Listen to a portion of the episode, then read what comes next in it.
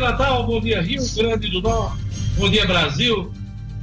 Sete horas em Natal. O Jornal 96 está começando hoje, dia 30 de abril de 2020. Olha, o Brasil tem mais de 5.500 mortes por coronavírus e quase 80 mil infectados. Vamos iniciar o programa hoje atualizando os números da Covid-19 no Rio Grande do Norte, no Brasil e no mundo. Bom dia, Gerlane Lima. Bom dia, Diógenes, Marcos Alexandre, Luciano Kleber, todos do estúdio e aos ouvintes do Jornal 96. Isso mesmo, Diógenes, o Ministério da Saúde divulgou ontem um boletim atualizado e o Brasil registra 78.162 pessoas com a Covid-19. O número de óbitos subiu para 5.466 e a taxa de letalidade é de 7%. Foram 449 mortes a mais nas últimas 24 horas. Quando a gente fala últimas 24 horas, é de terça para quarta-feira, porque o último boletim foi divulgado ontem. Até o momento, 34.132 pa pessoas, pacientes, foram curadas da doença Diógenes. E ontem, a Covid-19 atingiu o maior patamar com relação ao número de casos desde a chegada da Covid no Brasil. É a primeira vez que foram registradas 6.276 infecções em um dia, o maior número dessa série. Na terça-feira, o país já havia contabilizado o maior número de mortos em 24 horas, com mais 474 e chegou a 5 mil mortes. Então, Atualmente, o Brasil registra 78.162 pessoas com Covid-19 e o número de óbitos subiu para 5.466. Aqui no estado, aqui no Rio Grande do Norte, foram 229 novos casos confirmados e seis mortes pelo coronavírus em 24 horas. São 229 novos casos, seis mortes pela doença, de acordo com os dados atualizados da Secretaria Estadual de Saúde, atualizados ontem. Então, dessa forma, o estado superou a marca de mil casos com 1.086 pacientes confirmados, além de 54 óbitos e 4.730 pessoas com casos suspeitos, Diógenes. 62 municípios aqui do estado já contam com casos confirmados de coronavírus, de acordo com o boletim da Secretaria. Natal e Mossoró contam com maior número de casos e tiveram crescimento em relação ao boletim da terça-feira. Natal subiu de 402 para 519 casos confirmados e Mossoró passou de 117 para 164.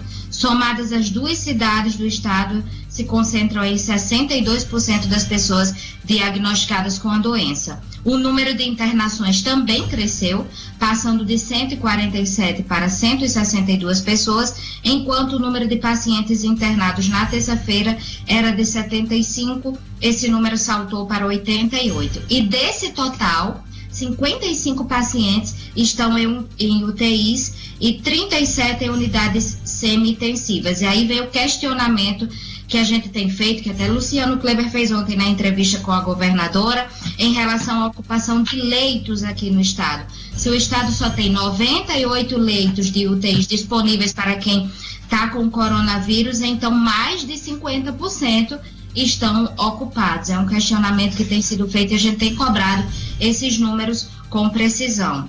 No mundo, Diógenes, são 3 milhões 232 mil casos confirmados, com 228 mil óbitos. Não é hora de relaxar o distanciamento social. É o que disse ontem o secretário municipal de saúde, Jorge Antunes, na live no Minuto, que realizamos ontem, também com a presença do médico epidemiologista uh, Ion Andrade, do Laboratório Laís, da UFRN. Daqui a pouquinho a gente vai apresentar um resumo do que foi principal dessa live. Daqui a pouquinho aqui no Jornal 96. Luciano Kleiber, vamos lá para o seu primeiro assunto hoje. O governo já estima um déficit das contas públicas quase 10 vezes maior este ano, governo federal, né? Pois é, Diogenes, bom dia, bom dia, Marcos, Gerlane, Rara, aos nossos ouvintes, a turma está no estúdio. Diogenes, é, primeiro só registrar, é, Gerlane lembrou bem aí que a gente cobrou ontem aqui a governadora Fátima Bezerra a, a questão dos números de UTIs, né? E ela se comprometeu, inclusive, no ar, que iria me enviar esses números. Até agora não enviou. É, parece que realmente há uma grande dificuldade do governo de ter esses números, vamos dizer assim, de forma mais séria e mais transparente eu, eu, volto a insistir e reforçar que a, a, disponibilidade desses números é extremamente importante para quaisquer tomadas de decisão, inclusive do próprio governo. É, com relação a essa questão do déficit, é sim, é, com relação ao governo federal. Uma moto passando aqui agora está atrapalhando. É, parece que você está no autônomo. No autônomo. É, É, porque tem uns, uns caras que andam de moto quase fazem questão de andar fazendo barulho. Bom, é, é esse, esse déficit estimado pelo governo é da ordem de 600 bilhões de reais para esse ano. Ele seria quase 10 vezes maior do que o que foi registrado no ano passado. E somente para o mês de abril, a estimativa é que o déficit fique próximo dos 100 bilhões de reais o que sozinho, apenas o déficit do mês de abril, seria maior do que todo o déficit do ano passado, né, que, como eu já disse, foi de algo em torno de 63, 64 bilhões de reais. É, e, obviamente, que todo esse déficit se deve aos gastos extras em virtude da crise da pandemia. Daqui a pouquinho a gente traz mais detalhes sobre isso. Ao lado do general Braga Neto, da Casa Civil do Palácio do Planalto, o ministro Paulo Guedes é, deu uma porrada ontem no colega de governo, Rogério Marinho, não falou diretamente, mas quem escutou a fala viu ali que ele estava mandando uma, vamos lá, uma voadora em Rogério Marinho. Daqui a pouquinho a gente vai comentar aqui no Jornal 96. Paulo Guedes assina com 130 bilhões para os estados e municípios. Marcos Alexandre, bom dia. Bom dia, Diógenes, Luciano, Gerlande, bom dia aos ouvintes né, tão importantes aqui no Jornal 96. Diógenes, o ministro Paulo Guedes é, levantou ontem esse número dentro daquele projeto né, que, pode, que pode chegar para estados e municípios, dentro daquele projeto que está sendo discutido agora no Senado para o socorro financeiro e a recomposição de receitas perdidas para os governos estaduais e também para as prefeituras. Esse projeto, segundo aí o, o, o que sinalizaram aí Paulo Guedes, o próprio Paulo Guedes e também o presidente do Senado, Davi Alcolumbre, está próximo de ser fechado né, um acordo em torno desse projeto. Há até a expectativa de que ele seja votado no sábado, apresentada hoje sua versão final aos senadores, o presidente do Senado, Jair Davi Alcolumbre, fez esse, adotou, assumiu esse compromisso de, de apresentar hoje a proposta e para que os senadores tenham o feriado de amanhã e possam votar no sábado esse projeto de socorro. Daqui a pouco a gente aborda mais detalhes sobre esse assunto. Futebol aumenta a pressão pela volta dos campeonatos no Brasil. Bom dia, Edson Cedino. Bom dia, Diógenes. Bom dia, ouvintes do Jornal 96. Inclusive, entrou nesta luta o presidente Jair Messias Bolsonaro, dizendo que recebeu, é, foi procurado por alguns dirigentes de futebol, não citou quais e fala, inclusive, oferece, inclusive, Brasília como possível sede para a continuidade do campeonato carioca. A pressão dos clubes tem, logicamente, a, a posição contrária firme do São Paulo, por enquanto, somente de hoje. Mas o presidente da Confederação Brasileira, Rogério Caboclo, continua insistindo que o futebol só volta com todas as garantias e não quer divulgar nenhuma data, mas faz uma previsão para a volta em junho. Essa possibilidade do Carioca ser disputado em Brasília é um lobby do presidente da República, Jair Bolsonaro. Pois é, daqui a pouquinho a gente fala sobre o futebol, essa questão da retomada uh, dos campeonatos. Semana que vem vamos fazer a live no Minuto sobre o tema futebol, hein? Eu vou mediar um debate com o presidente da Federação Norte-Grandense de Futebol, Zé Vanildo, e o dirigente da Liga do Nordeste, Eduardo Rocha. Então, na próxima semana, quarta-feira, teremos uma live sobre o futebol, a retomada do futebol pós-pandemia. Você não pode perder. Olha, é, eu queria, antes de chamar os principais destaques aqui, dizer que Hoje é o Dia Nacional da Mulher. Parabéns, Gerlane Lima. Obrigada. Parabéns, Oliveira. Mulheres do Jornal 96, em nome delas, a gente homenageia todas as mulheres nesse Dia Nacional da Mulher. E Dia do Ferroviário. Dia do Ferroviário. São as datas comemorativas nesse 30 de abril. Um abraço também para Pamela Galvão, da Universidade Federal do Rio Grande do Norte, que está fazendo aniversário hoje. Um abraço também para a Gisélia Azevedo, que também faz aniversário hoje. Então, a todos um bom dia. Daqui a pouquinho a gente conversa com a nossa turma que já está aqui dando sinal de vida no, face, no Facebook, também pelo YouTube. E se você quiser entrar em contato com o Jornal 96, é só entrar em contato pelo WhatsApp da 96 e também pelo telefone. Mas esse assunto para Lugo Dias. Bom dia, Lugo. Bom dia, Diógenes. Bom dia aos colegas do Jornal 96, a todos os ouvintes. Uma ótima quinta-feira. O nosso número é o 4005 9696. O número para você ligar é o número da nossa central, 4005 9696. O número do WhatsApp 99210 9696. 99210 9696, aguardando a sua mensagem. E vamos a mais destaques da edição de hoje, na voz suave, macia de Gerlane Lima.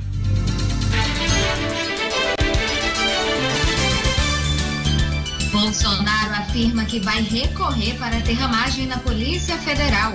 Advocacia Geral da União derruba liminar e mantém calendário de provas do Enem. Em Natal, decreto estabelece uso obrigatório de máscaras em locais públicos. Ex-presidiário é assassinado a tiros no meio da rua em Mossoró. Futebol aumenta a pressão pela volta dos campeonatos no Brasil. E Comebol anuncia ajuda de 65 milhões de dólares para clubes e 14 milhões para as 10 federações.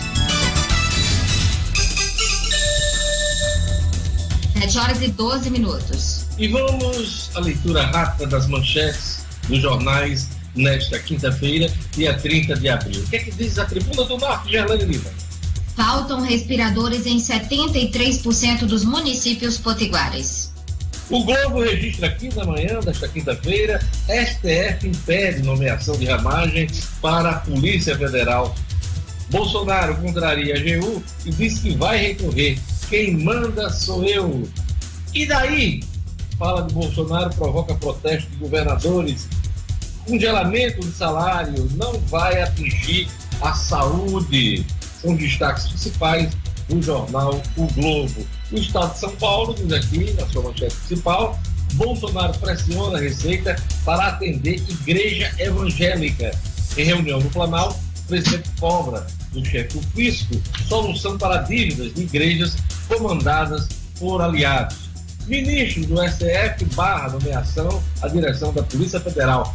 Bolsonaro reage. O presidente vai divulgar reunião com o Moro, reunião gravada com os ministros, ele vai divulgar esse áudio. Pelo menos avisou isso ontem. Também é destaque aqui é, nos jornais, vamos agora aqui as manchetes da Folha de São Paulo. A Folha traz aqui Supremo veta posse da Polícia Federal de amigo de Bolsonaro que fala em recorrer. É, também é destaque da Folha. PIB dos Estados Unidos recua 4,8% no primeiro trimestre, pior queda desde 2009. O Brasil tem maior taxa de contágio do mundo, diz estudo. O Brasil tem o maior número de reprodução da Covid-19 entre 48 nações analisadas pelo Imperial College de Londres na semana começou. Nessa segunda, cada infectado transmitia o vírus para cerca de três pessoas. Esse mesmo instituto faz uma projeção de pelo menos 5 mil mortos no Brasil nos próximos dias, na próxima semana. Vamos torcer, vamos rezar para que isso não se confirme, essa projeção do Imperial College de Londres, que tem acertado aí as projeções feitas nesse momento de pandemia. São as manchetes dos jornais. Vamos lá, com a primeira rodada de assuntos aqui.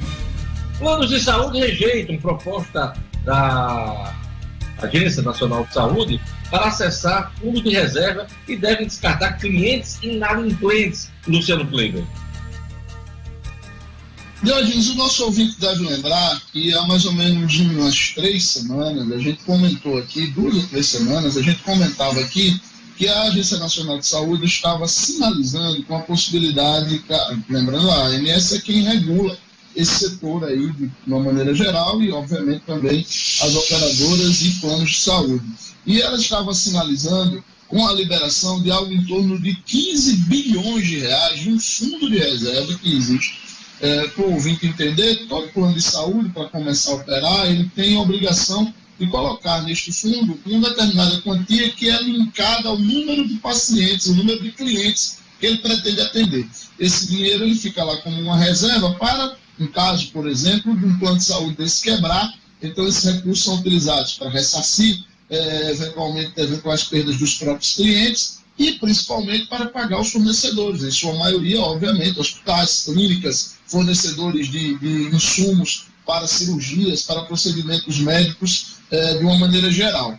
Pois bem, esses 15 bilhões de reais seriam liberados, segundo a ANS, para que as operadoras pudessem ter um alívio de caixa nesse período de pandemia e, claro, uma, uma contrapartida das operadoras seria que pelo menos até o final de junho, isso foi sinalizado lá no início de abril, elas não poderiam suspender o atendimento daqueles clientes que ficassem inadimplentes. Ora, parecia algo muito positivo porque ajudava os dois lados.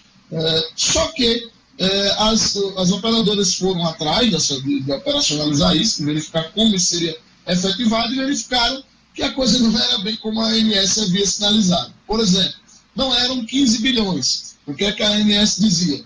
Nós vamos liberar 1,4 bilhão, ou seja, menos de 10% do que havia sido prometido, e o restante, a diferença aí, algo em torno de 13 bilhões de reais, apenas as operadoras vão poder retirar do fundo para fazer aplicações financeiras que, por exemplo, vendam um pouco mais e a partir daí receber eh, os dividendos dessas aplicações. As operadoras fizeram as contas e viram que era muito pouco esse 1,4 bilhão para algo em torno de 850 operadoras e planos de saúde que estão no Brasil hoje. É, e aí é, disseram que não era vantagem. É, declinaram na proposta da ANS, anunciaram isso ontem, e aí a, a má notícia para nós, usuários, é que com isso as operadoras estão desobrigadas desse compromisso de manter o atendimento mesmo em caso de inadimplência. Porém, Diógenes, é, fica sempre aquele apelo de que as pessoas procurem negociar caso a caso. Né?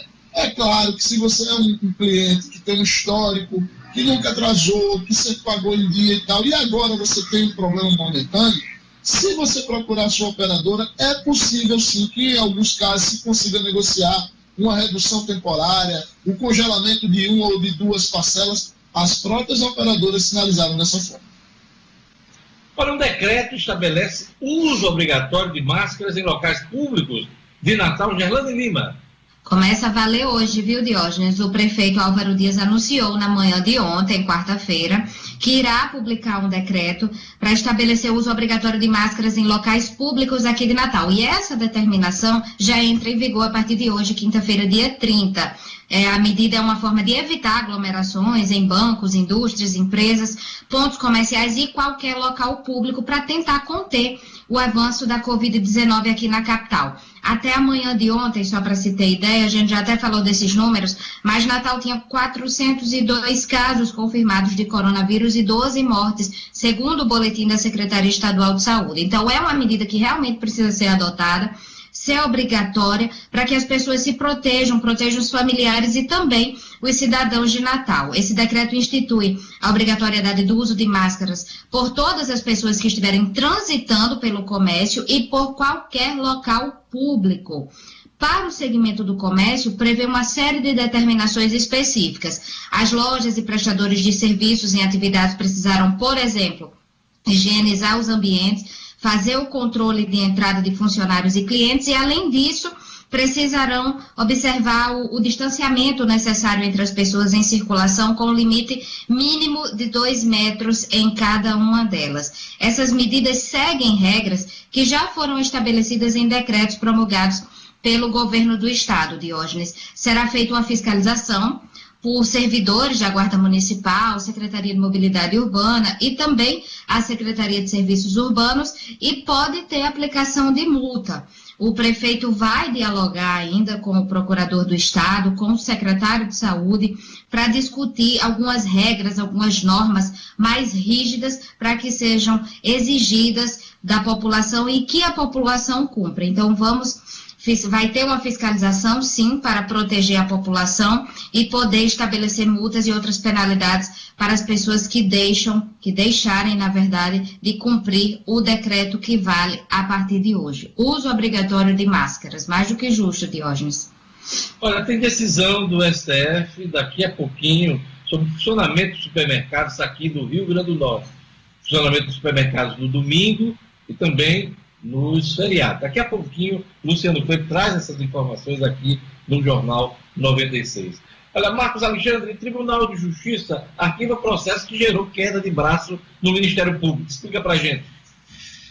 É, Diógenes, ah, tudo tem origem no decreto do governo do Estado, né, que proibiu aí aglomerações em carreatas e passeatas. Né? Passeatas a gente não tem notícia, mas carreatas sim. Carreatas vinham ocorrendo aqui em Natal e Mossoró, principalmente, as duas cidades que se tem notícia, e o governo, no decreto atual, o decreto que está em vigor, proíbe esse tipo de aglomeração. Pois bem, a, o, o, promotor Wendel Beethoven, ele questionou essa medida judicialmente. Ele entrou com habeas corpus coletivo para que o governo não aplicasse nenhuma proibição, nenhuma sanção a esse tipo de movimentação, de carreatas, por exemplo. E, assim, um, um fato inusitado, um, episódio inusitado, o próprio Ministério Público Estadual, né, o Procurador-Geral de Justiça, Eudo Leite, é, desautorizou esse tipo de iniciativa do promotor e ingressou com uma, um pedido de arquivamento no Tribunal de Justiça sob a alegação de que essa matéria é de competência do Superior Tribunal de Justiça, o STJ.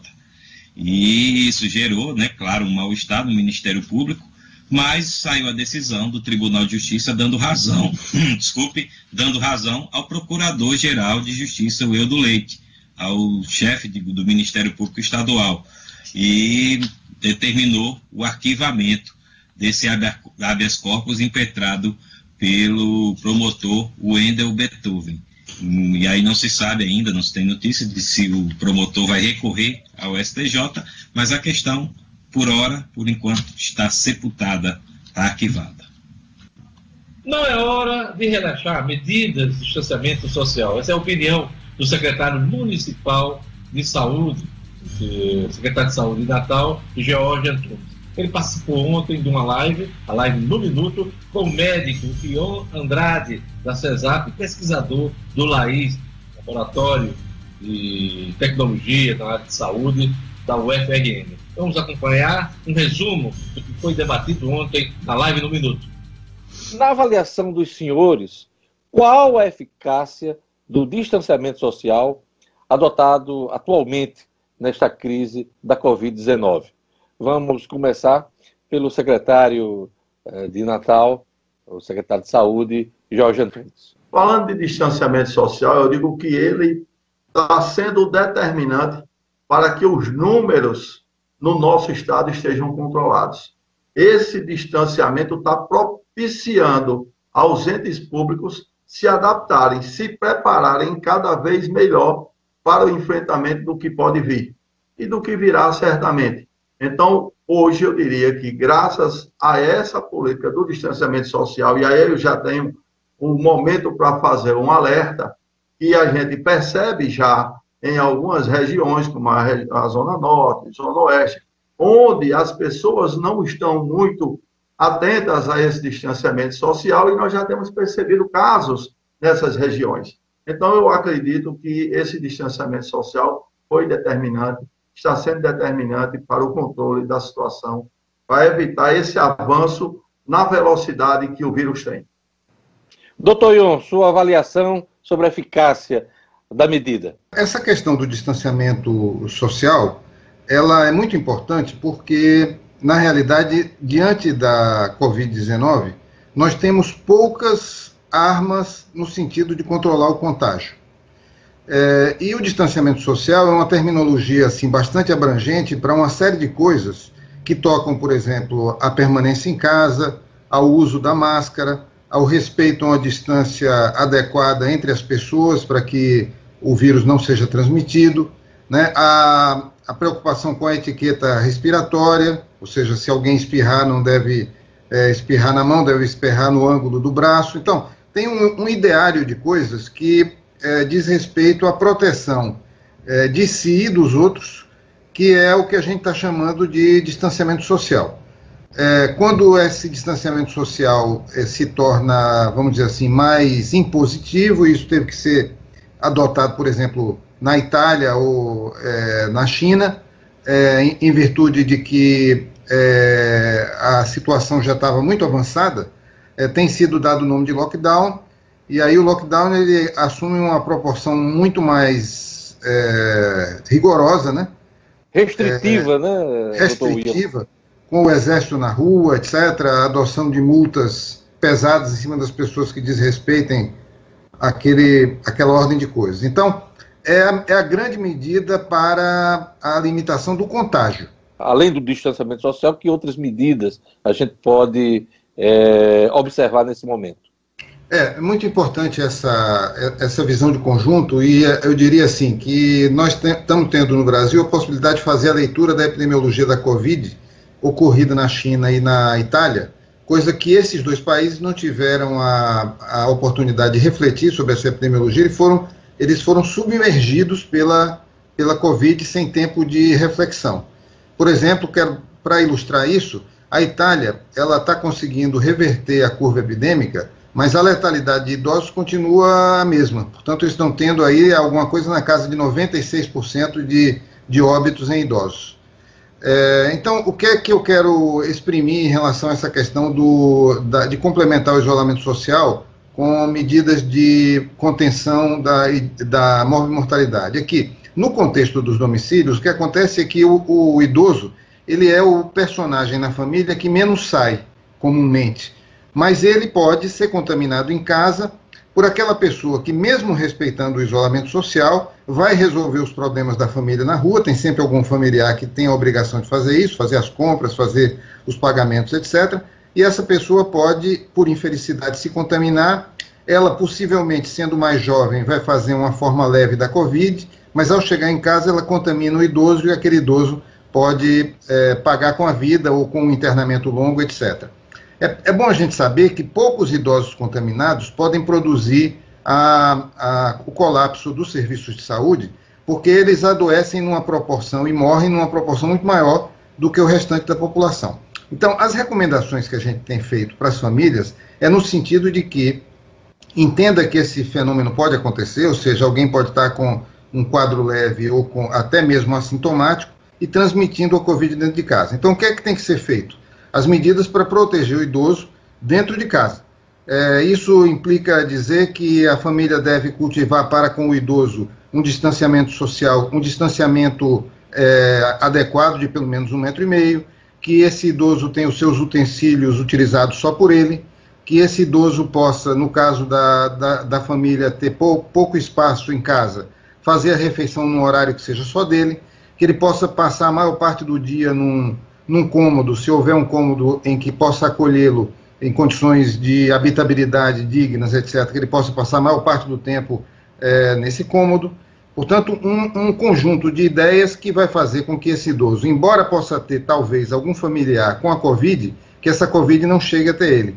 Diante dessas recomendações, secretário, qual é o seu sentimento e qual é a sua experiência com a população? As pessoas estão ligadas estão aceitando as recomendações das autoridades sanitárias? Olha, em determinadas regiões, sim. E aí eu queria complementar o que o que Ion falou aí. Interessante, quando ele falou do lockdown, e aí me preocupa é, esse afrouxar o distanciamento social, essa flexibilização, porque eu digo em todas as reuniões, eu digo o seguinte, ou nós fazemos o distanciamento social agora, ou nós mantemos essa lógica, ou nós vamos fazer isso lá na frente e fazer de uma forma mais drástica. É importante que a gente não chegue no lockdown. Esse é, o, esse é, o, é a discussão. E o que a gente tem percebido é uma dificuldade de convencimento. Eu, já, eu ando na Zona Norte de vez em quando para ver a situação. A Zona Norte parece que o povo não conhece o que está acontecendo. Isso. No, no interior, ninguém sabe o que danado é coronavírus. Exato. Esse é o nosso medo. E quando o Ion falou que, graças a Deus, se é que a gente pode dizer assim, a situação começou pela classe média alta, porque essas pessoas foram atendidas nos hospitais privados. Mas agora o sistema público de saúde começou a ser colocado à prova. Só para você ter uma ideia, amigos, vocês que estão nos assistindo, a nossa UTI do Hospital Municipal, com nove leitos, já está lotada. E uma situação que é muito pertinente ser colocada, Iron, queria lembrar, é que nós preparamos toda uma rede com muitos leitos de enfermaria. Estamos agora aumentando os leitos de UTI, dependemos de equipamentos. Mas o que a gente está percebendo é que os pacientes não estão entrando por enfermaria, Ion, estão entrando direto para UTI, direto para o respirador, direto para o ventilador. Então, assim, os pacientes já quando começam os seus sintomas até o agravamento, já vai direto para uma, uma área assistencial muito mais complexa. Então, eu diria que não é hora de afrouxar nada, é hora de manter esse distanciamento e esse lembrete do porquê eu dou tanta ênfase a essa questão do distanciamento. E um foi brilhante quando ele disse que o idoso está em casa, mas o jovem está na rua. E esse jovem na rua vai trazer para dentro de casa a, a, a, a disseminação do vírus. Do ponto de vista médico, alguém hoje tem segurança para liberar geral? Eu, na minha, na, eu dou a minha opinião com toda sinceridade, não. Eu conheço várias autoridades médicas muito qualificadas, pessoas do, do todo o meu respeito, mas é temerário. Eu digo a você, amigo, e a quem está nos assistindo. Pode colocar na conta 15 dias e a resposta que você me fez agora você vai ter em 15 dias. Doutor Ion, sua opinião. É, a, é a mesma opinião. Eu acho que tem que haver uma definição do, do que são serviços essenciais, e há serviços que são essenciais. A gente poderia começar, por exemplo, com supermercados, com as lojas de alimentos, por exemplo, os açougues, as, as peixarias, né? as, as padarias, né? coisas que dizem respeito a, a, ao cotidiano das famílias, é, muitas, muitas delas é, situadas nos bairros. Esses, é, esses pontos comerciais têm que ter todo o rigor no sentido da, do recebimento dessa clientela para que não, é, não contaminem. É, preciso lembrar, por exemplo, do setor financeiro, que não está tendo a responsabilidade, o exemplo da Caixa Econômica, que está fazendo filas gigantescas. A Caixa deveria estar tá se preparando para atender a essa comunidade de uma maneira mais é, correta, talvez fazendo grandes tendas em locais arejados para as pessoas poderem é, ser recebidas sem o risco da contaminação, que a gente está vendo são filas quilométricas. E, e, levar em consideração que as pessoas estão muito desesperadas por ajuda Isso. financeira, né, doutor Ion? Sem dúvida. É, é, lembrar, por exemplo, de que as oficinas mecânicas são importantes que funcionem, porque as pessoas quebram seus veículos, isso é, é também é essencial para o funcionamento da, das famílias, não é? o borracheiro. Então, portanto, é preciso a gente entender que existe uma série de serviços que são incontornáveis e que, se as pessoas, se o, a, a, não forem considerados essenciais, as pessoas vão resolver na informalidade, de maneira volumosa, é, o que não contribui para a, a limitação da epidemia. A pergunta vale um milhão de máscaras ou um milhão de respiradores? Qual o futuro da nossa população após o ápice dos casos da Covid-19? Doutor Ion, vamos lá. É, olha só, é, um dia essa pandemia vai ter ficado para trás. E é, nós vamos poder é, avaliar é, quem, é, quem foi quem nessa pandemia como foi a atitude das pessoas, os que contribuíram, os que se esforçaram. E um dia isso vai ser história. Os que debocharam, os que debocharam. Os que debocharam. Os que foram irresponsáveis, os que provocaram o adoecimento dos outros, não é? é isso tudo é, vai ser história um dia.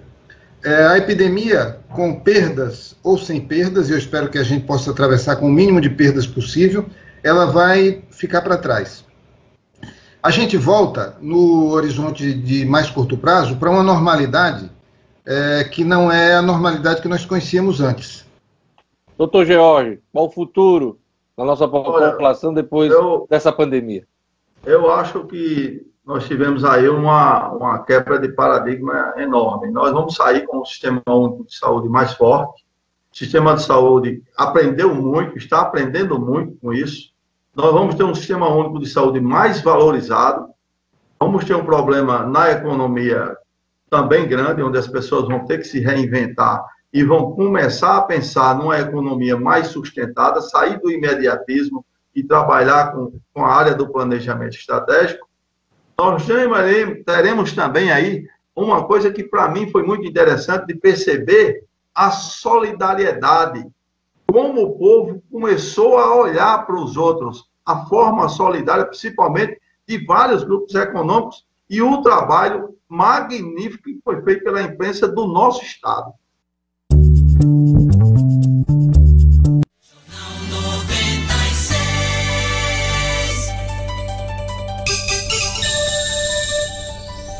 horas e 36 minutos. Pois é, na semana que vem, live no minuto sobre a retomada do futebol pós-pandemia, hein? Não perca. Viveiro Marino está com promoção nunca antes vista, Viveiro Marina. Todas as plantas com 50% de desconto, hein? Todas as plantas pela metade do preço no Viveiro Marina. Acima de 200 reais, o Viveiro Marina entrega em Natal sua planta sem taxa de entrega, hein? Pois é. Você pode fazer sua encomenda nesse período de pandemia, distanciamento social, fechamento coberto. Você pode fazer sua encomenda com Magali no WhatsApp 99982 5546. Eu vou repetir: 99982 5546. Fique em casa, que o Viver Marina leva a planta até você. Todas as plantas pela metade do preço. Viver Marina, a gripe do paisagismo. Vamos à previsão do tempo hoje no Rio Grande do Norte, informações da Clima Tempo. Previsão do tempo.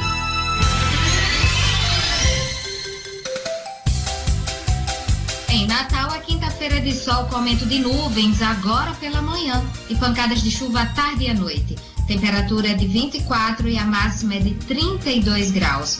Em Parelhas, Quinta-feira de sol e tempo abafado, pancadas de chuvas rápidas em todos os períodos. A mínima fica nos 22 e a máxima chega aos 32 graus.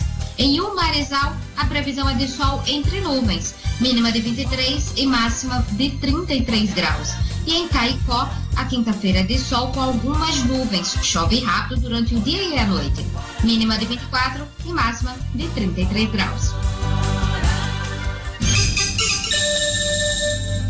7 horas e 38 minutos.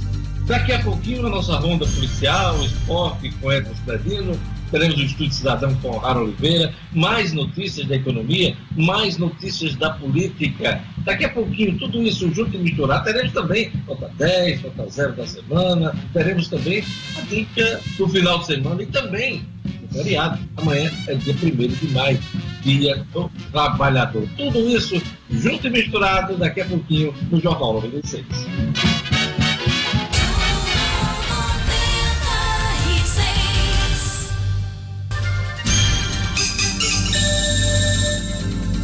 Estamos de volta, 7 horas e 40 minutos. Queria mandar um abraço para o Salles Monteiro, que está acompanhando o Jornal 96 pelo Facebook, o Zé Humberto Silva, William Bruno, Elson Oliveira, um abraço também para o Jorge Nascimento, Wilson Araújo, a Cidália, Ângelo da Silva, um abraço para Gerson Gomes e o Luiz Barbosa. Turma bacana acompanhando o Jornal 96. Quem é que está acompanhando pelo YouTube? Gerlane Lima? Franklin Neri, aqui acompanhando pelo YouTube, Deide Costa também, o Josenberg Pereira, Maria da Conceição Antunes, É sua tia, o, o Luciano Kleiber? É, Maria da Conceição Antunes Carvalho. Ah, parabéns. Essa é a fã de Roberto Carlos. É. É ela mesmo. O Rogério Antunes também aqui acompanhando pelo YouTube. É, Lu- minha família tá todinha é tipo. Fãs de Luciano Kleber. O Luciano Rocha da Silva também acompanhando. Dixon Adriano. Rogério Antunes, eu já falei. A Jussara Bezerra. O Ricardo Volman. Tio Branco Caicó. O Wellington Bernardo. A Fátima Macedo. Turma boa acompanhando o Jornal 96 pelo YouTube, Diógenes. É isso aí. E pelo WhatsApp, Lugo Dias. Pelo WhatsApp da 96, Diógenes, um alô especial aqui para Gilvan de Morro Branco, um abraço também para Elioneide, lá das Quintas, a Marivan, que está hoje no Nova Natal com a titia Maria Unice, um alusão especial também para Joelson Menezes, no Vale do Pitimbu. Luciano Kleiber, além da sua família, tem mais alôs? Tem, tem sim. Inclusive alôs que me foram cobrados essa semana aqui para a turma do Residencial Porto Arena. Eduardo, Diane, Claudinho, Adriana, eh, Valdir, Kelaine, Júlio César, todos eles que estão nos ouvindo aqui, e inclusive um, um pessoal que também é daqui do Porto Arena, mas que hoje está em Massachusetts, nos Estados Unidos, Georgia Valdes Ney Rossato, que junto com Juju, Júlia, Júlia Rossato e a Heleninha estão lá nos ouvindo direto dos Estados Unidos. Gerlando Lima, eu queria só lhe dizer uma coisa. Você esperou o Luciano falar para poder, assim, passar um lencinho no nariz, mas estava a tela cheia. Cheia, todo, movimento, todo o movimento foi acompanhado É, pelo Brasil Diógenes, inteiro. essa Sem mudança, detalhes, sem detalhes. essa mudança de clima me deixa com o nariz assim, bem confortável, sabe? Você tenha cuidado, cuidado da vida. Marcos Alexandre, nosso decano, nosso vovô, algum alô especial? Um alô especial para o grupo da Pelada da imprensa de hoje. Aí o jornalista Fred Carvalho, nosso amigo Fred Carvalho, Jocafe, Alain Oliveira, o Hugo Fernandes e aí o resto da galera lá que está no grupo. Um abraço a todos. Só a Pelada Pelada, vai voltar. tem Pelada está em, Pelada tá em quarentena, mas vai voltar. É, tem que esperar a retomada do futebol. Daqui a pouquinho a É, é, o futebol tá parado. Olha, a ronda policial ex-presidiário é morto a tiros no meio da rua em Mossoró. Jackson Damasceno. Polícia, com Jackson Damasceno. O da massa. Oferecimento. Clínica Odontológica Oral Essence. Profissionais capacitados e qualidade extrema. Conheça o Odonto Home Care. O dentista na sua casa. Para pessoas com dificuldade de locomoção, crianças especiais, pacientes acamados ou para você sem tempo de ir ao consultório. Nós acreditamos sim que você merece o melhor. Oral Essence. Telefone WhatsApp 999294699. Olá, bom dia a todos. Bom dia aos meus colegas do Jornal 96. Bom dia aos nossos ouvintes. Esse crime aconteceu na tarde de ontem em Mossoró, o segundo do dia na cidade, viu? Ao todo, na contagem dos nossos colegas da imprensa, são 64 homicídios este ano na capital do Oeste. Desta vez, a vítima, Edglênio Batista de Lima, ex-presidiário. O crime aconteceu na rua Delmiro Rocha, no Alto de São Manuel. Ele estava em uma calçada, na calçada de uma casa, conversando com amigos, quando de repente foi surpreendido pelos atiradores que chegaram em uma motocicleta. A vítima tentou ainda correr em direção à casa dele, mas foi morto com vários tiros, principalmente na região da cabeça. O delegado de homicídio, Leonardo Germano, chegou ao local e disse que o crime muito provavelmente está ligado à guerra de facções que acontece na cidade, que aliás não dá trégua. Adolescente é apreendido depois de tomar motocicleta de assalto no Pitimbu, aqui em Natal. Ah, essa prisão foi feita pelo pessoal do primeiro batalhão no bairro Pitimbu para patrulhamento de rotina, uma verificação de rotina eh, na região, porque na região havia acontecido um assalto em que um adolescente de 17 anos, utilizando uma arma de fogo, tomou uma moto eh, de assalto na rua Jequitibá. Os policiais começaram a patrulhar na região procurando e encontraram o adolescente, o suspeito, eh, no bairro Planalto, onde a patrulha da PM foi procurar. Na rua Engenheiro José Dantas, os militares surpreenderam o adolescente saindo de um matagal com a chave da motocicleta. Detalhe: a moto novinha, recém-comprada, havia sido tomada de roubo. O adolescente foi capturado, passou pelo auto de apreensão na delegacia, o objeto foi devolvido ao dono e agora ele vai responder a ato análogo a assalto, artigo 157. São as notícias desta quinta-feira. A gente vai ficando por aqui essa semana. Volto na segunda com mais notícias de polícia aqui no Jornal 96. A todos um grande abraço e até lá. Jornal 96. 7 horas e 46 minutos. Olha, aquele recado da Cuidare para você, hein? Pois é. é não está aqui nesse momento, mas daqui a pouquinho eu falo sobre a cuidado. Então, vou falar da Unodonto. Meu amigo, minha amiga, a pandemia do coronavírus está mexendo com a vida de todo mundo. Quarentena e isolamento. Escolas, shoppings, lojas, está tudo fechado, não está fácil para ninguém. Em horas difíceis assim, é sempre bom contar com a ajuda e a confiança de profissionais experientes e capacitados que se importam com a gente. Continue seguindo as recomendações dos órgãos de saúde contra o coronavírus Fique em casa, evite aglomerações, lave bem as mãos com água e sabão, proteja os idosos. Essa pandemia vai passar. O Neodonto está firme e quer que você siga junto. Acesse hoje mesmo a uniodontorn.com.br.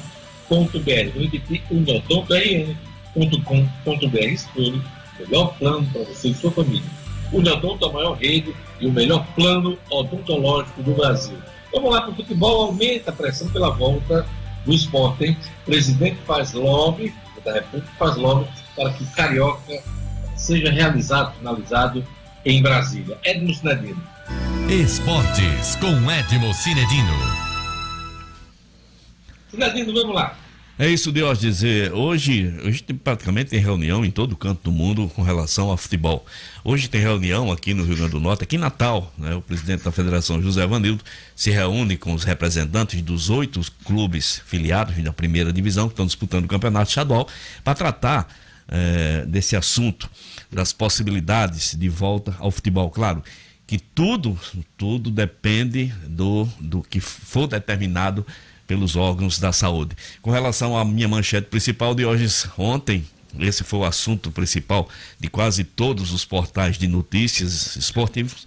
Eh, o presidente Jair Bolsonaro fazendo lobby, dizendo que está recebendo, recebendo ligação de dirigentes esportivos, eu não duvido nada, presidente de federação, para que a, seja apressada a volta do futebol. E veja só, eh, o número de mortes aumentando, o número de casos aumentando e as pessoas colocando interesses financeiros acima da, é o que é a forma como eu vejo esses presidentes de federações, dirigentes de clube, inclusive jogadores do Flamengo já estão voltando ao Rio de Janeiro. Não sei se a intenção do Flamengo é voltar os treinos o mais rapidamente possível. Reunião também em São Paulo de hoje. Com relação ainda ao presidente, reforçando o que eu já disse no começo do programa, ele está fazendo lobby para que o campeonato carioca seja concluído com jogos no estádio Mané Garrincha, em Brasília.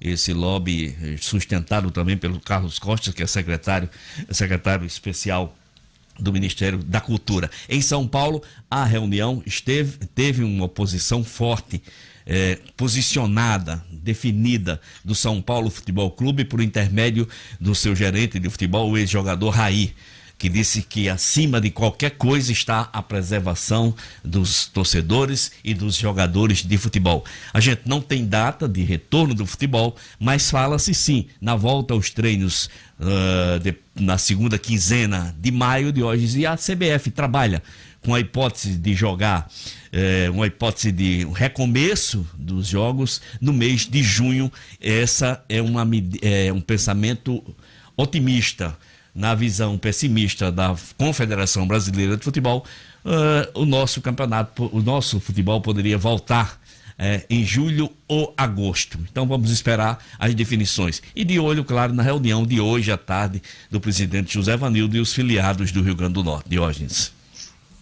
É isso aí, a retomada do futebol pós-pandemia é assunto da nossa próxima live no Minuto. Próxima quarta-feira, dia 6 de maio, eu vou debater, vou criar um bate-papo, uma live, com o presidente da federação, José Vanildo, uh, e também com o dirigente da Liga do Nordeste, Isso. o Eduardo. dirigente do América, Eduardo Rocha. Então não perca na próxima uh, quarta-feira, às 17 horas, a live no Minuto sobre a retomada do futebol pós pandemia. Olha, jogadores ingleses firmam posição contra a volta da Premier League. É, Exato, Diógenes. Lá na Inglaterra a situação é bem diferente daqui. Jogadores aqui não se posicionam, mas lá os, jogadores, né, todos os atletas se reuniram e fizeram quase que uma definição de, de voltar somente com absoluta segurança, porque se discute. O secretário de Cultura do Reino Unido, Oliver Dowden, é, contato com os clubes, é, faz pressão para que o futebol volte mais assim como assim como aqui, faz pressão para que o futebol volte o mais cedo possível mas os jogadores da Premier League, dos principais clubes da Premier League, são absolutamente contrários e, fizeram, e deixaram bem claro as suas posições. A UEFA, de hoje na Liga Europeia, é, tem uma previsão de volta aos treinos dos clubes no dia 25 de maio. Vamos esperar as definições. O Bembol anuncia ajuda de 65 milhões de dólares para clubes e 14 milhões para as federações Sinedino. Esse dia está chegando? Pois é. Essa ajuda está chegando? Foi destino, é, Essa notícia uh, de hoje é, saiu final da noite de ontem nos principais portais de notícia e é uma ajuda muito bem-vinda porque ela vai significar algo em torno de mais de 420 mil para cada clube que participa eh, da Libertadores, 20 clubes que participam da Libertadores já estão, estavam participando. E uma ajuda de 14 milhões para as 10 é, confederações. A CBF aí vai receber mais de um milhão de reais. Então, uma ajuda é, muito importante nesse momento de coronavírus. É, é a contrapartida que o Comebol está dando. Aliás, essas confederações o que não falta é dinheiro. CBF, é, Comebol, é, UEFA, FIFA. Não realmente, nessa hora, esse povo precisa distribuir esse bolão. A CBF bem poderia distribuir esse bolão com os clubes mais pobres do Brasil que estão numa situação de muita, de muita, muita necessidade. Para finalizar, vereador de Mossoró assume a Secretaria de Esportes de Natal. Como é que é isso? O cara é vereador em Mossoró. Pois é. Está secretário em Natal? Pois é, Diógenes. Eu botei essa matéria do portal no minuto. Uh, nem ia falar dessa matéria, mas foi ontem. O, eu, agora, eu agora esqueci o nome do rapaz, já pensou? Pelo amor de Deus. Ele é, ele é vereador. Gentil. Como é?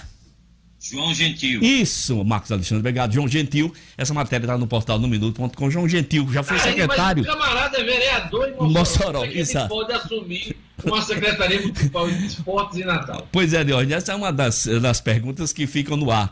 Por que João Gentil, é, vereador de Mossoró, que já foi secretário do Meio Ambiente em Mossoró, assume a pasta de esporte Natal no lugar da Daniele Maff, que se licenciou? Realmente é uma pergunta que eu fico procurando resposta, porque aqui em Natal devemos ter pelo menos 20 nomes de esportistas super preparados, com conhecimento de como funciona a nossa Secretaria de Esporte Natal mas o prefeito Álvaro Dias preferiu é, nomear João Gentil, o vereador de Mossoró, para esse cargo. Realmente uma coisa que eu não consegui entender e eu acho que nenhum desportista de Natal consegue.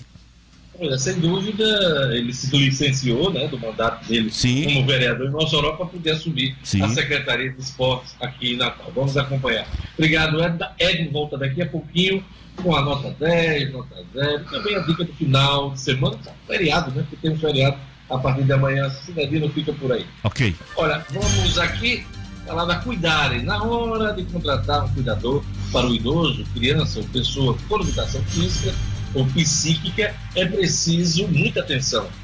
E a garantia do trabalho de qualidade com um profissional capacitado você tem com a franquia Cuidare, empresa referência de cuidadores do Brasil.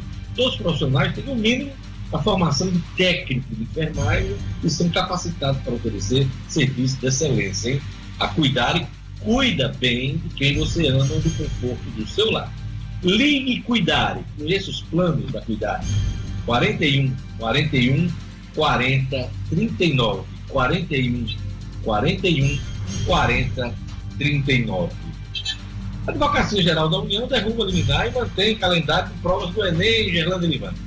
Isso, Diógenes. A advocacia informou ontem que derrubou uma liminar da Justiça Federal em São Paulo que determinava a adequação do calendário do Enem conforme o impacto da pandemia no calendário escolar. E com essa decisão, as datas de aplicação das provas impressas ficam mantidas para os dias 1 e 8 de novembro. Então, até então, não há mudança para as provas impressas, Diógenes. O Tribunal Regional Federal da Terceira Região manteve o calendário após os advogados demonstrarem que o Ministério da Educação e o INEP, que é o órgão responsável pela prova, tomaram as medidas para garantir que nenhum aluno será prejudicado. E entre os argumentos foi apresentada a mudança na data para a realização das provas digitais do Enem, que serão realizadas nos dias 12 e 29 de novembro. Essas sim tiveram mudanças, serão agora é, realizadas nos dias 22 e 29 de novembro. No primeiro edital, que foi publicado no mês passado, os participantes que optassem por essa versão digital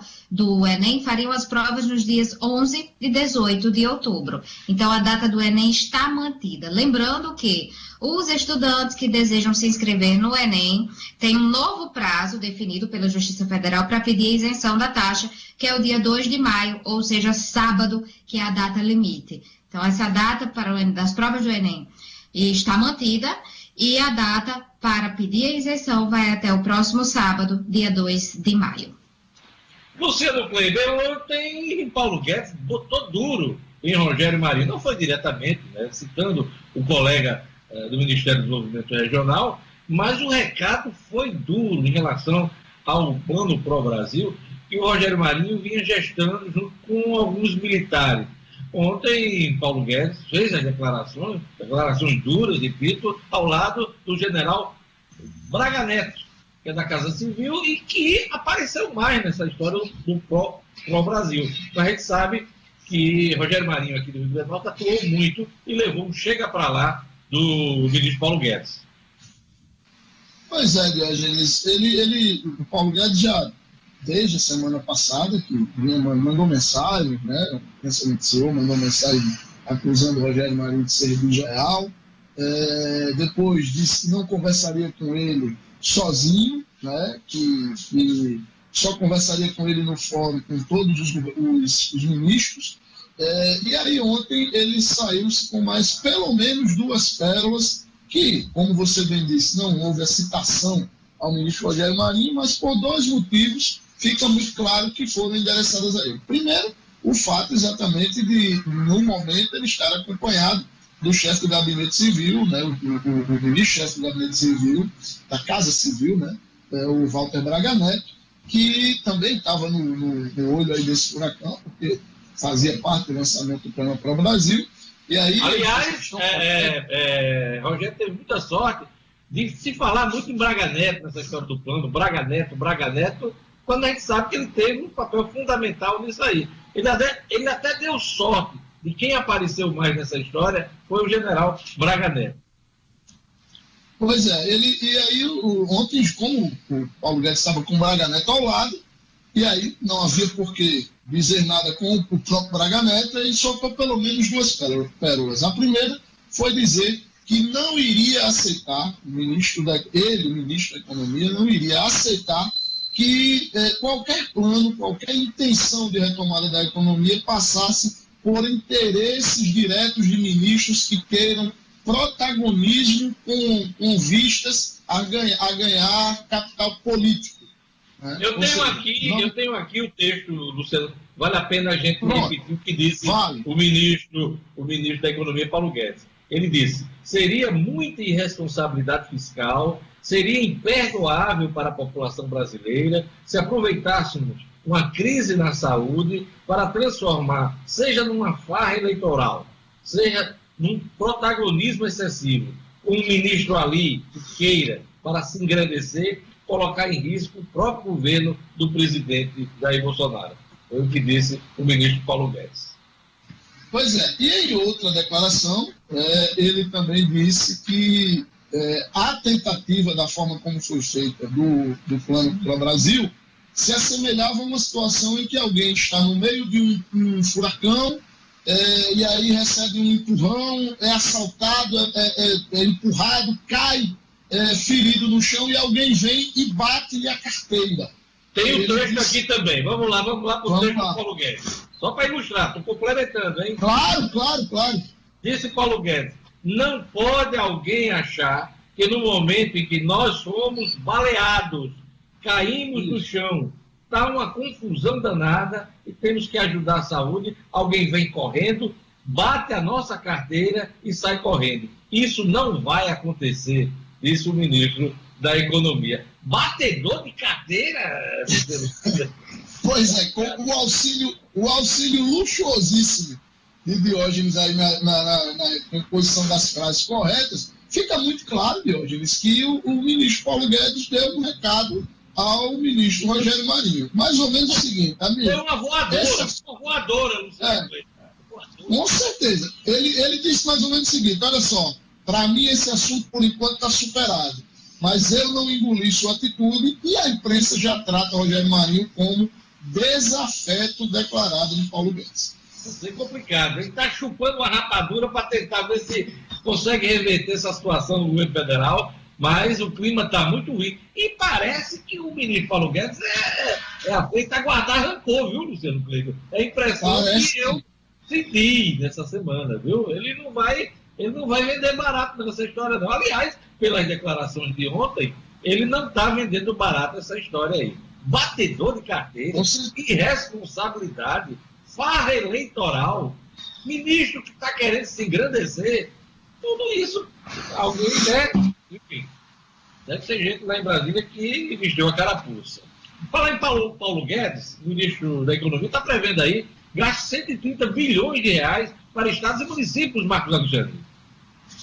É, Jorge, é a tentativa de fechar o acordo em torno do projeto que o Senado analisa para socorrer financeiramente os estados e os municípios, socorrer financeiramente dando algum suporte, né, e também fazendo a recomposição de perdas de receita, como o, ICMS no caso dos estados e o ISS no caso dos municípios. É, esse projeto está assim causando muita muita controvérsia em Brasília. A Câmara já aprovou uma versão, o Senado discute outra deve sair mais alinhada com, com, a proposta do governo, por isso é importante essa declaração do ministro da Economia, porque na Câmara houve divergência total. A Câmara aprovou o projeto que ela quis. O projeto agora está no Senado. O presidente Davi Alcolumbre, senador Davi Alcolumbre, é, prometeu apresentar hoje essa proposta que será colocada em votação no Senado e a votação em si deve acontecer agora sábado, depois de amanhã senadores trabalhando aí no sábado de feriadão, só tempo de quarentena mesmo, hein, Jorge? Então os estados estão,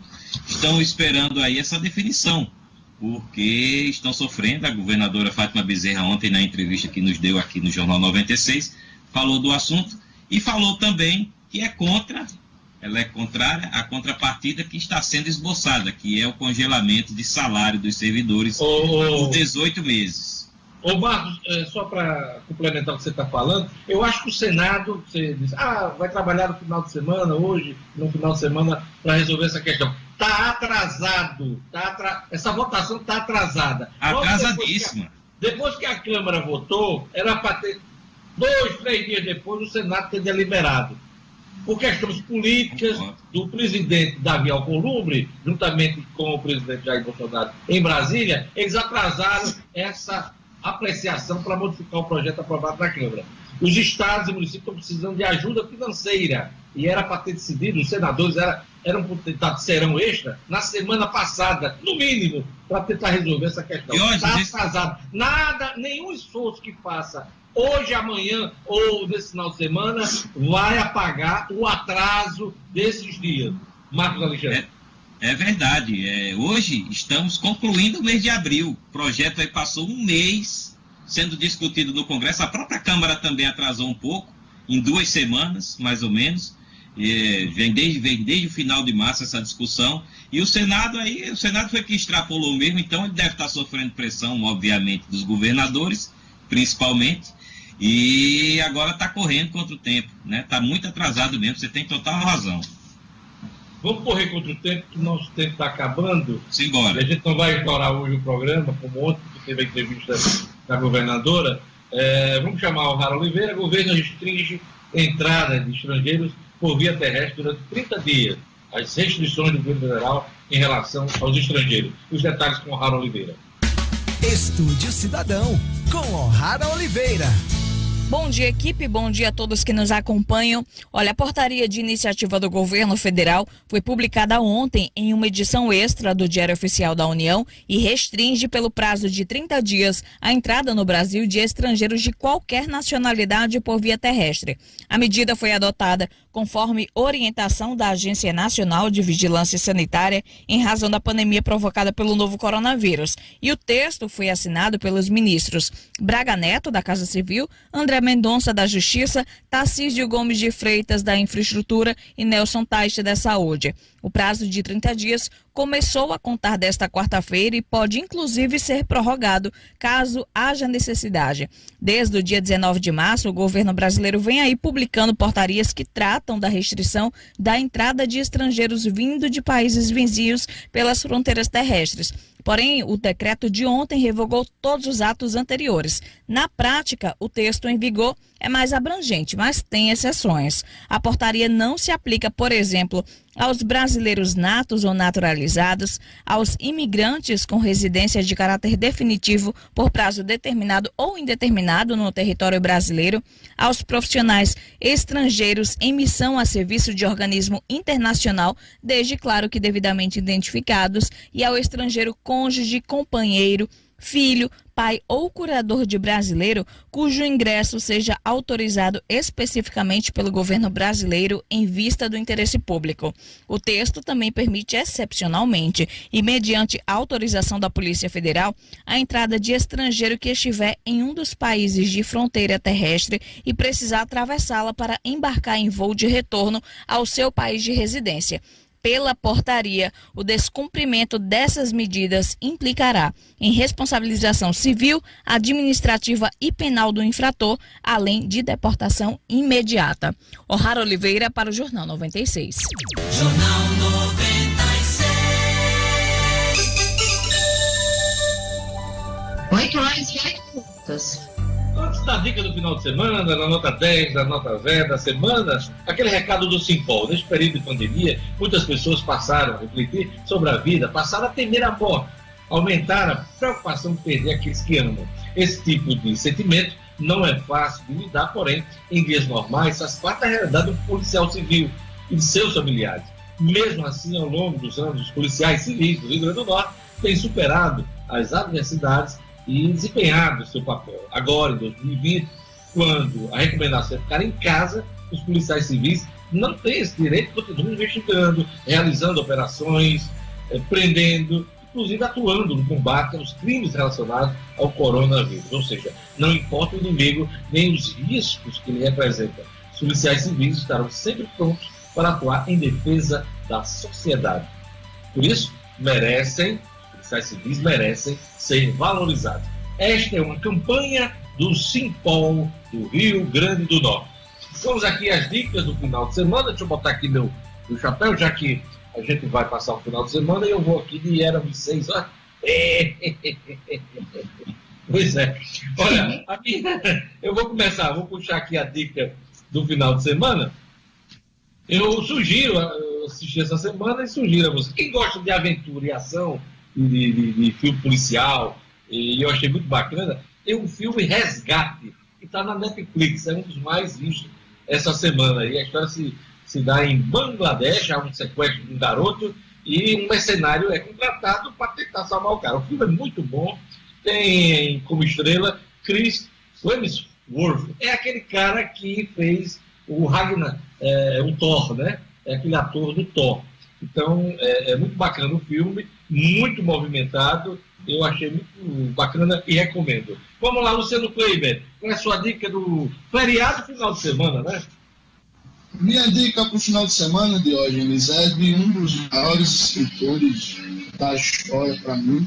É o livro O Cemitério de Praga, de Humberto Eco, do grande Humberto Eco, um livro que foi lançado em 2011, mas que traz uma história muito interessante que tem a ver com as raízes do nazismo, a perseguição aos judeus, tem a ver com a, o local onde começaram as primeiras discussões sobre, com, com, sobre a atuação do czar Nicolau II, czar russo Nicolau II, durante a, a Segunda Guerra e também no apoio aos nazistas. Humberto, Eco cria um personagem fictício que transita por toda essa questão e vale muito a pena. Cemitério de Praga, de Humberto Eco.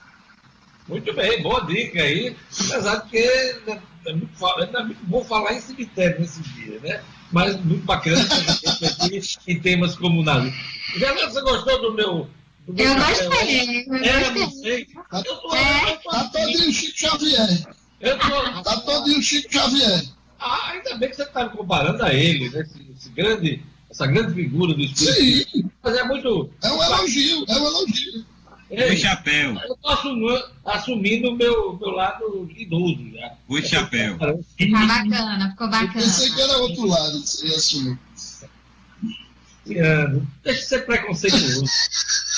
Vamos lá. O O lado boêmio, rapaz. nosso. Tá bem. O nosso vovô, eu fui mais boêmio. Hoje em dia eu não sou muito, não. É, vamos ao nosso vovô, Marcos Alexandre. Jorge, a minha, a minha boa para o final de semana é conferir um projeto bacana que a prefeitura disponibilizou aí no YouTube para expor trabalhos dos artistas locais. É o projeto Cultura na Cidade, que traz aí shows de humor, música, shows musicais, é, mesas literárias né, do, do Festival Literário, tem mesas bacanas com Zoeni Ventura, tem, é, tem muita coisa, tem muita coisa legal nesse ne- no, no portal da prefeitura no YouTube, na página da prefeitura no YouTube. Uma das mesas é, traz inclusive a participação do nosso queridíssimo jornalista Carlos Souza, né? Participou Carlão. do festival Carlão participou do festival literário. Então tem MPB, tem muito projeto bacana, música, cinema, curta-metragem, literatura, tá tudo lá na página do YouTube da prefeitura, projeto Cultura na Beleza. Cidade. Vale a pena conferir. Vamos correr com o tempo. Vamos correr com o tempo. Gerlane Lima. Minha dica de hoje, nesse, nesse tempo aí de tantas notícias ruins, eu vou sugerir uma comédia. Um senhor estagiário com o Robert De Niro, aí, que faz o papel de um viúvo de 70 Robert De Niro. anos. É, que descobriu que a aposentadoria não é tudo aquilo de bom, né, que as pessoas imaginam, e ele aproveita uma oportunidade de voltar à ativa e se torna o estagiário de um site de moda. É muito bacana, vale a pena, muitas risadas aí no filme. Um Senhor Estagiário está disponível no Netflix. Bacana, dica de Gerlane Lima. Vamos para Edson Cidadino. Vamos lá, Edmo. Dica bem rapidinho. Olha, Jorge, como eu tô chique, eu já assisti o seu, seu, seu Resgate, maravilhoso filme. Assisti Gerlane Lima, sensacional Robert De Niro. E li Cemitério de Praga de Humberto Eco. Então, sensacional essas dicas, todas três. E a minha dica, bem rapidinho, é que eu vou ler pela terceira vez Dom Casmurro e peço que alguém me ajude para descobrir, afinal, Capitu botou chifre ou não em Bentinho? Que eu vivo com esse dilema e ninguém me responde, Jesus. Eu, eu acho que não foi bem o dentinho que apareceu na testa dele. Aliás, a testa de Bentinho, pô. A testa de Bentinho. Alguém me o pior que ninguém. O pior que, que você tem todo tipo de opinião Isso. sobre o desfecho daquele livro. É um dos maiores mistérios da humanidade. É, é a Exato. genialidade de, de, de Machado dessa, dessa história. Machado. Ele, ninguém desvendou esse mistério. Tem gente que acha que não, tem gente que foi inventado. É muito bacana. Dom Casmurro, boa dica, viu, Cidadinho? Você resgatou aí o nosso querido Machado de Assis. De Assis. Agora vamos para a nota 0, nota 10 da semana. Vamos começar pela, pela nota 0, Gerlane Lima. Minha nota zero de Diógenes vai para as inconsistências, os erros aí nos sistemas e aplicativos da Caixa Econômica Federal que tem deixado as pessoas sem receber o auxílio emergencial e mais enfrentando essas filas gigantescas que não deixam de ser aí uma maneira de propagar o coronavírus. Nota zero Gerlane, eu pensei nessa nota essa semana, fiquei pensando em dar nota 0 para a Caixa Econômica, porque muita gente está ficando nas filas. Eu vi uma imagem na TV, as pessoas na fila, na chuva, Na passando chuva. a madrugada toda para poder ter acesso à agência no outro dia, aglomeradas na chuva. Diógenes, eu vi uma imagem de uma grávida dormindo na fila. Uma grávida. Absurdo. Absurdo. Uma nota zero é, não vai ser a minha, mas conta com o meu apoio também. É, Marcos Alexandre, vamos lá, nota zero, rápido. Minha nota zero vai para o reitor temporário do IFRN, Josué Moreira. assumiu sem ter sido votado na eleição interna da universidade, da, do Instituto Federal, desculpe, é, andou pedindo carro, mordomia, advogado particular e até já andou processando o blog que vem noticiando o assunto, tentando censurar. A decisão, inclusive, foi desfavorável a ele. Nota zero para o reitor temporário Josué Moreira. Nota zero! Como é o nome do cidadão? Josué Moreira. Josué Moreira. Vamos lá para a nota zero do Luciano Kleber. Jorge, minha nota zero. Não, tem uma nota zero com essa moto que passa aí, direto aí. A moto passa. Então dê nota Eu zero. acho que é- Eu acho que é alguém, acho que é alguém que está querendo me boicotar. Minha nota zero de hoje, eles vai para esse episódio é, que ocorreu do, do tal do Idaí de Bolsonaro, mas não para ele, porque ele já virou a concurso. A minha nota zero vai para um grupo pequeno da claque dele que riu dessa declaração quando ele a deu. Eu acho que enquanto a gente tiver pessoas rindo desse tipo de declaração do presidente da República, a gente tem que se preocupar com o futuro desse país. É isso aí. Cidadino, sua nota, nota, nota zero. Minha nota zero de hoje é quase igual a de Gerlane. Essas aglomerações. E eu responsabilizo Caixa Econômica Federal e também atribuo um pouco de culpa à Prefeitura de Natal e ao governo do Estado. Porque eu acho que a Polícia Militar, a Guarda Municipal e a Caixa Econômica deveriam agir em conjunto para evitar essas aglomerações. Verdadeiros absurdos que a gente testemunha todos os dias na nossa cidade. De hoje. Eu acho que no Estado todo. Pois é, minha nota zero é para o Ministério da Saúde, que anda retendo os respiradores, equipamentos eh, de emergência para os hospitais, que os estados estão comprando e o material fica retido, por exemplo, em, em cidades como São Paulo. Ah, os estados estão entrando na justiça, vários deles já, já conseguiram liminares e decisões favoráveis para que o material seja entregue, respirador. Inclusive o Rio Grande do Norte, conforme eh, o relato da governadora ontem aqui no Jornal 96. Se eu não me engano, 14 respiradores ficaram retidos em São Paulo. Situação semelhante à do Maranhão, situação semelhante ao Ceará e outros estados da federação. Se o Estado comprou, é preciso que o material chegue para poder atender as emergências. Está aí o, o hospital de campanha aqui em Natal, até hoje não foi entregue por falta de equipamento ainda, e está prometido o hospital de campanha para segunda-feira aqui em Natal, segundo inclusive o secretário Jorge Antunes. Vamos lá, rapidinho agora para as notas ah, 10 da semana, né? Vamos lá. Marcos Alexandre. Minha nota 10 vai para a maravilha que está ocorrendo aí no nosso sertão, com os açudes enchendo, Dourado de Novos sangrando, Gargalheiras a menos de 5 metros ah, de sangrar também, Medubi de Mossoró sangrando, Armando Ribeiro Gonçalves também cheia. Notícia muito boa que alegra o sertão e nos- o sertanejo e nos alegra também. Palmas para os açudes, para o Preto, que está botando chuva no sertão. Gerlane Lima. Minha nota 10 vai para o decreto da prefeitura para uso obrigatório de máscaras. Foi até minha aposta da semana, porque já que as pessoas não estão respeitando muito esse isolamento, então que tenha um decreto, seja obrigatório e, se descumprido, que seja penalizado. É isso aí. Nota 10 para as máscaras a partir de hoje. Se não me engano, a partir de hoje. Sua nota 10. Minha nota 10 de hoje vai para o ministro Paulo Guedes pelas suas, pelas suas declarações, pelo seu cuidado com relação a realmente várias figuras que estão tentando fazer eh, da Covid-19 palco eleitoral já pensando nas próximas eleições. Paulo Guedes, se tiver sendo de coração e cuidado, minha nota 10 vai para ele, Diógenes. É isso aí. Vamos agora para quem? Quem, quem, quem? Luciano Kleiber. né? Luciano Kleiber, sua nota 10. Pela primeira, pela primeira vez desde que a gente instituiu as notas, eu vou repetir a nota de um colega, já estava anotado aqui, minha nota 10 vai para o ministro Paulo Guedes, pelo fato dele ter conseguido retomar as regras da economia, puxar para a mão dele e dar um pouquinho de estabilidade a esse governo tão instável e também coibir politicagens. Indiretamente você está dando uma nota zero para Rogério Maria aqui no Rio Grande do Para Norte. Rogério Maria, sim, sim, sim, sim. Eu também. Minha nota 10 é para Padre Francisco Fernandes. Eu vou justificar minha nota. A paciência dele ontem, a gente dá entrevista com a governadora, entrando no programa dele, então eu dou nota 10 para Padre Francisco, que vem na sequência com fé na vida. Eu estou aqui com o meu São Francisco, né? desejando um bom programa para ele, um bom feriado para vocês, um bom final de semana e até segunda-feira com o Jornal 96. Até amanhã. Aliás, até segunda. Bom feriado. Tchau, tchau. Hasta la vista. Você vai trabalhar sozinha, né? Não, jamais. Hum.